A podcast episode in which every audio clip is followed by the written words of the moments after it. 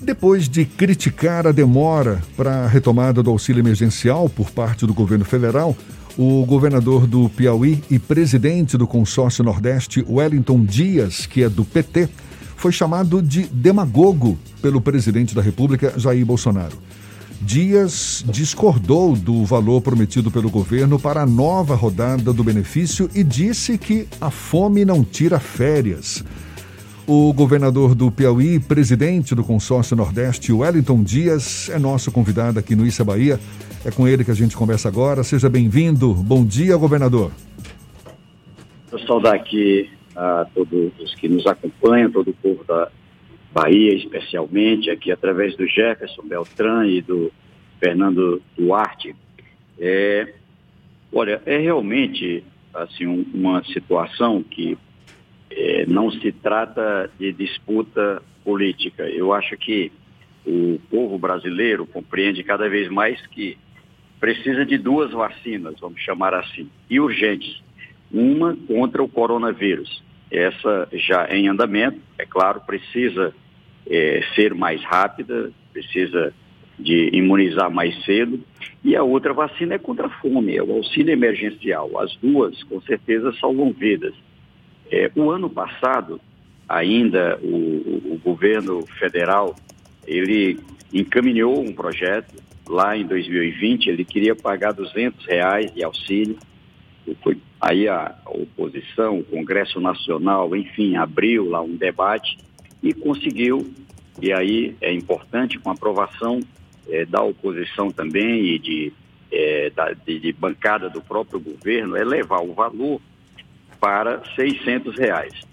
Isso foi fundamental, né? Então é por isso que eu não compreendo assim, vinha 600, lá na frente reduziu para 300, é, agora de novo volta a dizer que só pode pagar 150, é, e aí tem uma situação grave que é esse intervalo, nós ficamos aí com uma calamidade que foi até dezembro, na verdade não mudou em nada, porque o país continuou com coronavírus em patamar elevado, internações, colapso na rede hospitalar, é, muita gente morrendo, muito mais do que o ano passado.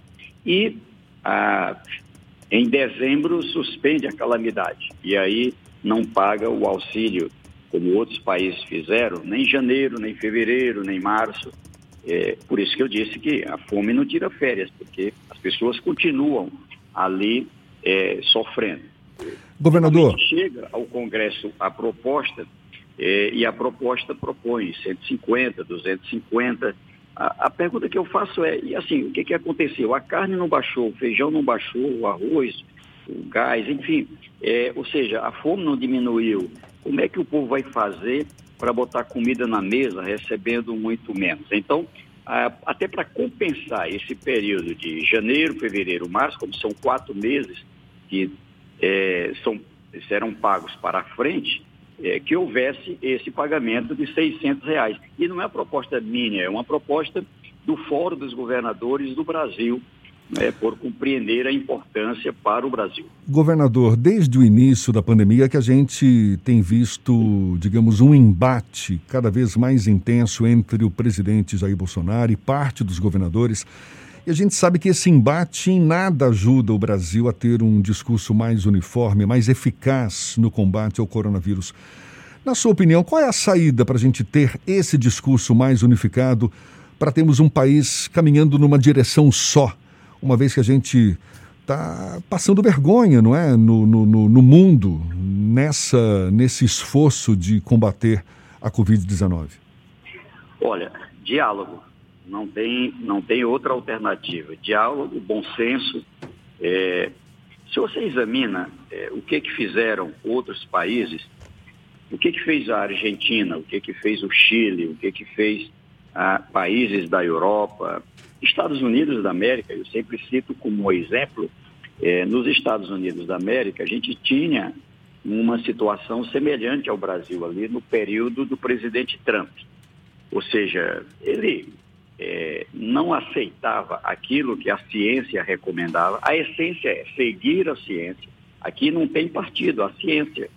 A ciência é, já tinha, desde março, abril do ano passado, colocado a violência desse vírus. Era um vírus novo, era o corona, um novo coronavírus, ele já existia entre nós, só que ele evoluiu, tinha uma letalidade elevada, isso era muito claro.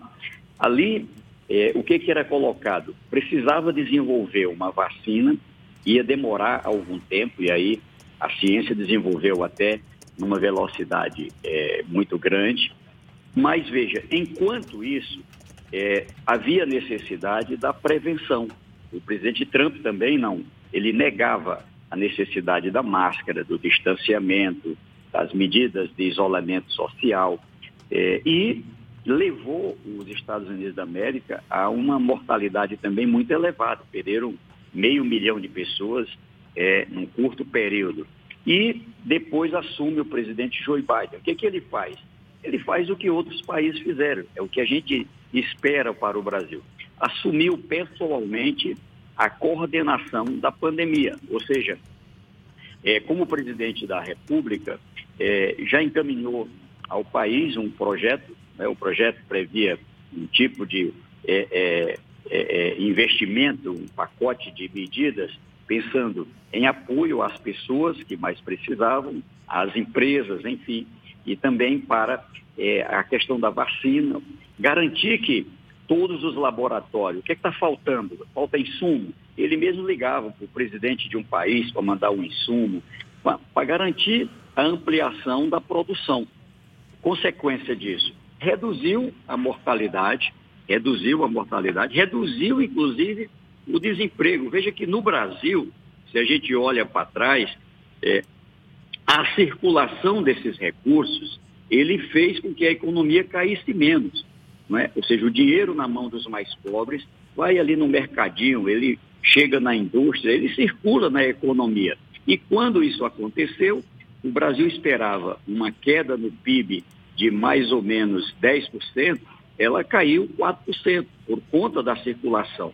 Se tivesse caído é, 10%, é, o desastre seria maior, nós teríamos mais desemprego, mais empresas quebradas, teria uma situação é, é, de menos receita, inclusive, mais endividamento do Brasil. Ou seja, o que nós estamos colocando é que temos que deixar a disputa eleitoral para 2022, ah, não importa, é, o governo da Bahia, assim como eu, tem uma posição, o presidente e outros governadores têm outra posição. E eu acho que o próprio Fórum dos Governadores é um bom exemplo, dos prefeitos é um bom exemplo. Independente de partidos, todos têm feito aí um esforço para poder seguir na direção do que a ciência recomenda. É, então, mas havia e há a necessidade de uma coordenação central, como fizeram outros países. É isso que queremos do Brasil. Governador, houve uma mudança recente no Ministério da Saúde com a chegada do Marcelo Queiroga no lugar do Eduardo Pazuello. Isso de alguma forma melhora a interlocução ou o governo federal ainda mantém a postura de não ter diálogo com os governadores. Agora, por exemplo, aliados do presidente da República e adversários do senhor, como o senador Ciro Nogueira, publicam na redes, nas redes sociais que o governo do Piauí adota medidas autoritárias contra a população. Esse tipo de debate e embate não acaba atrapalhando a coordenação nesse processo de enfrentamento da pandemia? Sim, Fernando, é claro que isso não só atrapalha, como ajuda no desastre que nós temos no Brasil. É, veja, o presidente da República solta ele próprio, né, uma informação que é, aí encabeçado é, pelo estado do Maranhão, Bahia, outros estados, é, ingressamos no Supremo para o presidente dizer qual é mesmo o valor que foi transferido para os estados. o que ele está dizendo é um valor que não foi. É, que mandou para o estado do Piauí 19 bilhões de reais. Bom, toda a receita dos três poderes, executivo e judiciário, é 16. Como é que ele mandou 19 bilhões para a pandemia, para cuidar dos doentes, enfim? É claro que foi, é, recebemos aqui, mas um valor muito, muito menor do que esse algo em torno de é, 460 milhões que foram aplicados em leitos, em, em medicamentos, não é? Todos os dias, uma UTI, é, uma UTI custa algo aí em torno de 3 mil reais por dia, né? Se você calcular toda, todo o custo que ela tem. É, são, cada um de, dos estados tivemos que aumentar para o dobro né, o número de UTI e resultado. É, eu, eu, eu, coloco para vocês só um detalhe assim importante. A, a unidade do Fórum dos Governadores, ali já no Carnaval, tomamos a decisão de é, não fazer eventos. Eu sei o que, que significa não ter carnaval na Bahia, para emprego, para turismo, mas era uma necessidade, é assim em todo o Brasil. A, a partir daí, nós adotamos ali em 4 de março é, medidas por decreto nas 27 unidades da federação, acompanhado por boa parte dos municípios. Extensionamento vindo direto do presidente da República, de pessoas que o acompanham, sem qualquer lógica, sem qualquer sentido, cria um tensionamento nos estados. Não é? Muita gente deixa de cumprir levado é, por, essa, por esse estímulo, vamos dizer assim. Bom, mas veja, o lado bom, as medidas que adotamos, é? É, ontem recebemos aqui um levantamento, elas apontam é, que vão dar algum resultado. Nós temos uma queda na transmissibilidade. A gente estava num patamar em que cada pessoa com coronavírus estava transmitindo para outras duas. Ou seja, se eu tiver no Brasil é, um milhão de pessoas com coronavírus, 14 dias depois eu passava para 3 milhões é, de, de, pessoas com coronavírus. Agora, a gente está ficando abaixo de um, que é o, o, o objetivo, reduzir para abaixo de um. Qual é o próximo passo? Já começamos a sentir em vários estados é, a entrada menor de pessoas doentes na rede hospitalar. Isso, em primeiro lugar, temos que reduzir a fila. Está morrendo uma parte por coronavírus, outra parte está morrendo porque é, nem atendido é adequadamente. Tem ali, às vezes, um leito, tem um respirador, mas tem um problema de aneurisma, um problema de coração, precisa de uma vaga numa UTI com profissionais mais qualificados para aquele assunto e não tem. Então, ah, tem que reduzir essa fila, porque essa fila está matando, matando acima daquilo que seria o normal. É, aí, é, reduzindo a fila, nós vamos ter que também é, cuidar de um tratamento adequado. Você tem que imaginar as equipes de profissionais no Brasil inteiro em colapso, faltando medicamentos, faltando oxigênio em alguns lugares.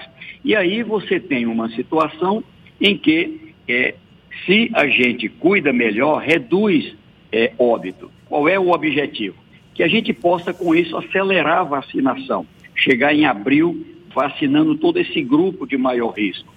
Né? Em março, nos aproximamos de 10% da população vacinada. Em abril, começo de maio, vacinar em torno de 25%, 50 milhões de pessoas. É o grupo é, onde tem mais internação e mais óbito. Com isso, reduz internações e reduz óbito, numa perspectiva de até julho ultrapassar de 70% da população vacinada. Ora, eu sei que as medidas que adotamos, ela causa prejuízo à economia, por isso que países, repito, como os Estados Unidos, lançou 2,3 trilhões de dólares, 13 trilhões de reais a valores é, de, da moeda brasileira. Aqui o que a gente está pedindo era 44 bilhões, esse pagamento de 600 é, reais para que as pessoas possam aí suportar esse momento de crise. E mais, apoio aos empreendedores, como fazem em outros países, e um plano para a retomada da economia. Qual é o lado bom? Com vacina, nós temos a condição de ter o cronograma da vacina e o cronograma para a retomada da economia, para gerar emprego, para gerar renda. Governador, Portanto, o consórcio. A, a, Pois não. O consórcio Nordeste anunciou a aquisição de doses da vacina Sputnik que vão ser entregues ao Plano Nacional de Imunização. Porém, a Anvisa tem demorado a autorizar o uso emergencial dessa vacina. O senhor acredita em ingerência política da Anvisa nesse processo? E voltando, já existe interlocução com o novo ministro da Saúde? Sim, o ministro Marcelo Queiroga, ele é um médico formado na ciência médica, é, já adotou aí, pelo menos abraçou a medida do uso da máscara, do distanciamento, já defende é, a importância da vacina, é um passo, é um passo. Claro que é, o que esperamos é que ele tenha apoio do presidente da República para ir além. No caso da Sputnik, aí liderado pelo governador Rui Costa, ali em agosto ainda do ano passado, é, nós firmamos o chamado memorando de opção de compra da Sputnik, na época era para 50 milhões de doses. Problema, a, a, a lei brasileira, a regra brasileira, não permitia que os estados pudessem comprar vacina. Foi preciso uma luta perante o Congresso Nacional, aprovamos uma lei autorizando. O presidente da República vetou é, uma, uma lei que é, colocava com segurança um prazo menor para por parte da Anvisa. Foi preciso uma ação junto ao Supremo, uma ação é, que, encabeçada aqui pelos governadores do Nordeste. Ah, o Supremo deu uma decisão os estados podem sim, os municípios, ter iniciativa de compra de vacina. Ah, aí veio uma lei também no Congresso Nacional, dessa vez foi sancionada aí por uma intervenção do presidente da Câmara e do Senado. Bom, passamos então, firmamos o contrato firme. Hoje à tarde ou amanhã de manhã, nós estamos acertando daqui a pouco, nós teremos uma agenda com a Anvisa. Qual o objetivo? Já foi dada entrada nesse pedido, Aí eu não posso deixar de dizer, a, na revelação feita agora, a partir é, de uma investigação nos Estados Unidos da América, haveria é, aí um pedido do presidente Trump para o Brasil não comprar vacina nem da China, nem da Rússia, ou seja, uma coisa absurda. Né? Ou seja, se não fosse as vacinas da China, não tinha vacina nenhuma no Brasil. Governador. É, e a Rússia é quem tem as condições de nos atender. Então, firmamos um contrato firme para 37 milhões de doses. Essas vacinas já devem chegar agora, nesta segunda quinzena de, de, de é, abril, mas precisa da autorização para importação e para o uso da vacina no Brasil. Eu espero que aconteça até sexta-feira, no máximo até segunda-feira. Pois é, o consórcio do Nordeste celebrou esse contrato, não é, de 37 milhões de doses. Já existe algum novo movimento nesse sentido para a aquisição de novas doses de vacina, governador? Sim, o próprio ministro da Saúde já celebrou, efetivou, depois de muita luta, um contrato é, inicialmente para mais 10 milhões de doses. O problema é que hoje já Mas por parte do consórcio do Nordeste, existe algum movimento ah. do consórcio nesse sentido?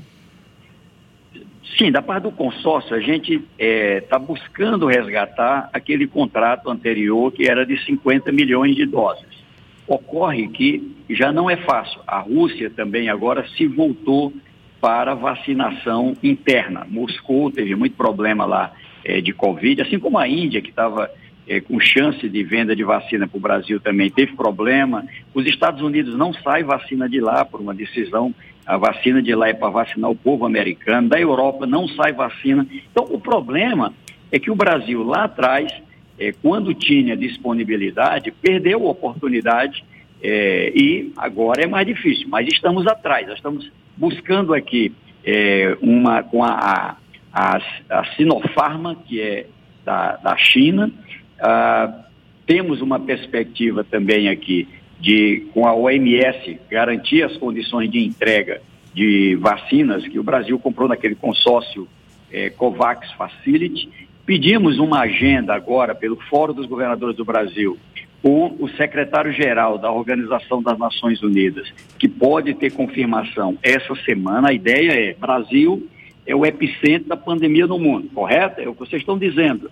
Então, o Brasil também é tido como país que espalha variantes para o mundo com maior risco. Então ajudem o Brasil, ajudem o Brasil e a forma de ajuda é vacina. E não estamos querendo doação, a gente compra a vacina, tá certo? Então o, o que queremos é que toda vacina comprada, ela vá para o fundo, é, o Plano Nacional de Imunização, não é? para que seja aplicado seguindo a regra desse plano para todo o Brasil. É tudo que a gente quer, mais vacinas. Governador do Piauí, presidente do Consórcio Nordeste, Wellington Dias, muito obrigado pela sua disponibilidade, pela atenção dada aos nossos ouvintes. Bom dia e até uma próxima, governador. Obrigado, meu querido. Deus abençoe e que a gente supere aqui esse momento. Aí um abraço aí a todo o povo baiano. Obrigado.